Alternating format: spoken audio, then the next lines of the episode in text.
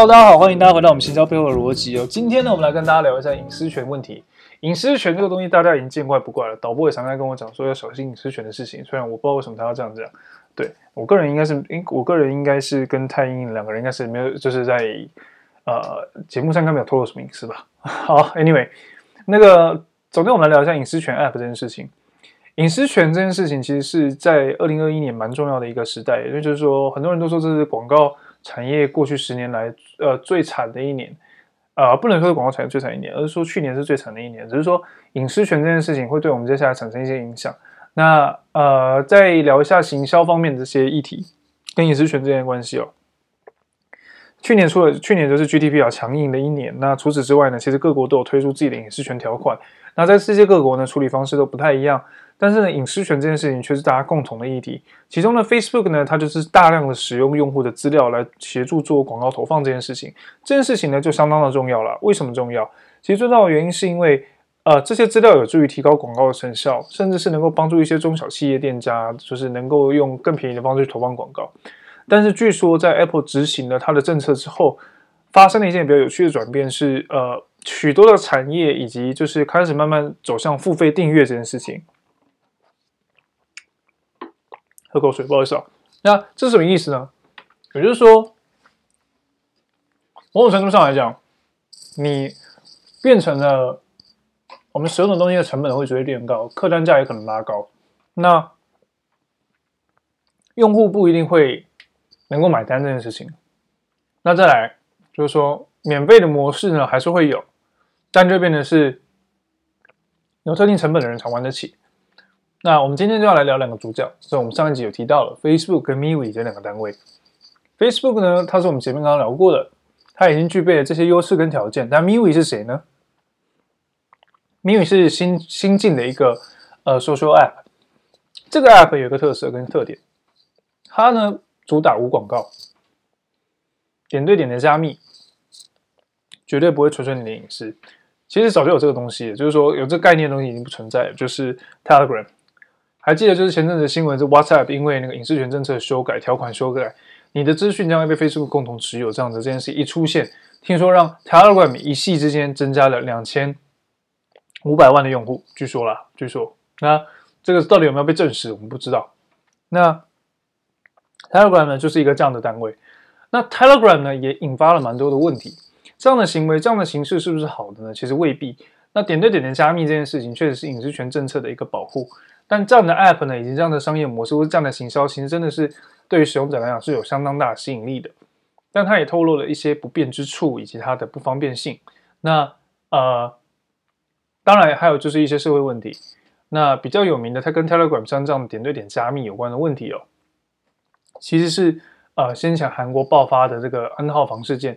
这个时候 N 号房事件这件事情，就是啊、呃，韩国政府警方是很难跟 Telegram 这边去取得资料的。因为 Telegram 本身也不太知道，呃，这件事情是怎么发生的，所以其实这样的东西是好事，但是它也成为了将会成为一个，呃，不能说是治安上的隐忧，治安上没有隐忧了，但是社会上可能出现隐忧了，那可能会变成这样的一个问题哦。所以隐私权这隐私权绝对是未来还会再持续炒作的一个话题。那甚至开始出现了一些隐私权的 service 托管的 service，那呃，比如说你可以把你的个人资料。网络主机的一些委托给第三方的厂商，厂商会在网络上到处爬取，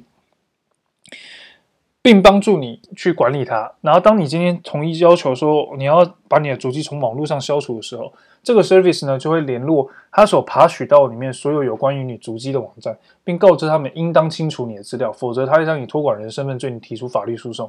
这个确实有这样的 service，也有这样的服务。那这样的情况其实也是蛮特殊的一种商业形式。那不知道托管费是多少，但是其实蛮有趣的。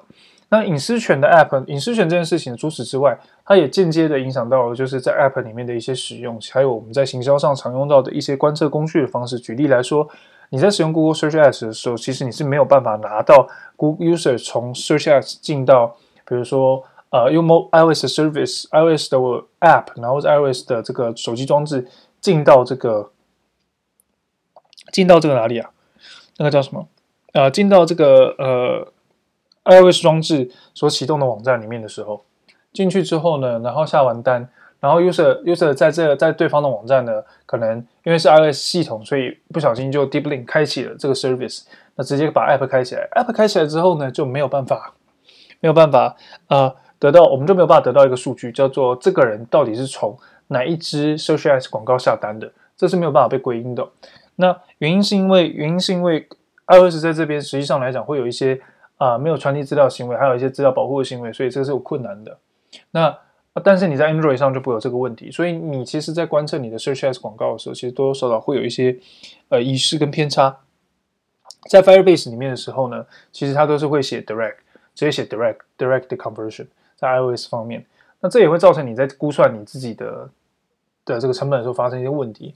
那这个问题非常的不好解决。那通常有大有大技术的公司都会自己做自己的这个呃 tracking code 或是自己的 SDK 来做这样的传递。简单来讲，就是现在比较常讲到就是一些什么 Web to App 的一些呃 cookies 或是一些技术。那为了解决这些问题呢，其实在未来会有越来越多的这个单位啊开始去实做这方面。举例来说，强制登录就会是一个蛮常见可能会发生的情况。那强制登录有它非常大的好处，未来我们再跟大家分享。对那呃，但是强制登录有一些坏处了。那不是每个网站都适合强制登录。举例来说，Booking.com 他们就没有强制登录，你要登录之后才能下单，因为 not necessary 嘛，对不对？也会影响消费者意愿。但是他们怎么去做到一些，就是说这些网站如果不强制登录，我们要怎么做到一些下单的流通，或是用户足迹追踪，其实还是可以的。那可能就会用到一些比较 cookie 追踪技术，或者是一些呃解密加密的技术。举例来说，你可以把你的这个呃呃，有些技术做得到，是可以把你网站上的这个 browser 里面一些资讯呢，透过密透过密码化，然后变成一个呃可解密的一个一个代码，然后把这个代码呢，当你今天到网网站里面的时候呢，我就写在你的 browser 里。那结果你从网站传到 app 里面的时候呢，我就要把它储存在某个地方。然后当你下一次开启 app 的时候，我开开开启 app，下次你开启 app 的时候，我就把它往下传，传入进去。那传入进去。呃，应该说，开启 App 的时候，App 里面的程式呢会回到会回到那个呃我储存那个地方去读取这个资料。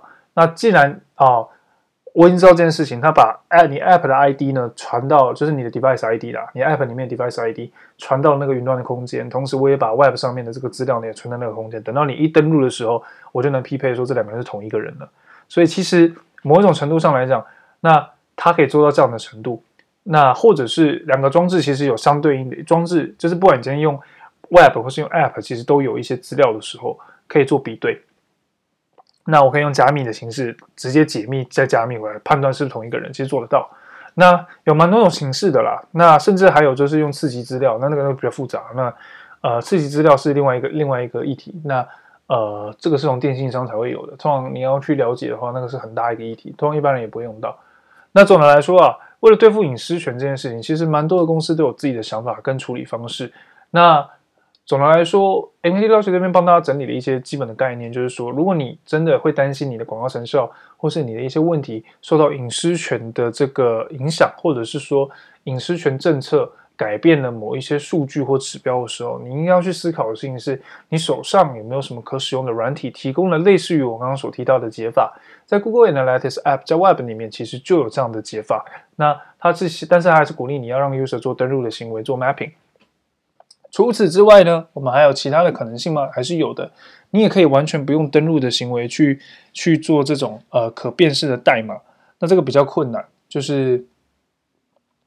直接去实做这种，直接去实做这种项目的话，其实都要还要再仰赖 user 的行为。就像我刚刚提到的，你给 user 带一组从 web 上带一组随机的 token，然后进到 app 的时候，只要他有直接 deep link 或者是直接开启 app 这个行为是连流畅的时候，你就能把两组代码匹配在一起。那这个方式也可以辨识他是不是同一个人。对，那就是可以把这两组代码呢，呃。拼凑在一起，那特质是用特定的行为去做这件事情，所以呃，当今天呢，我们去讨论这个议题的时候，其实蛮复杂的事情是说，呃，你到底该怎么样去实做你的这个产品的这个 tracking？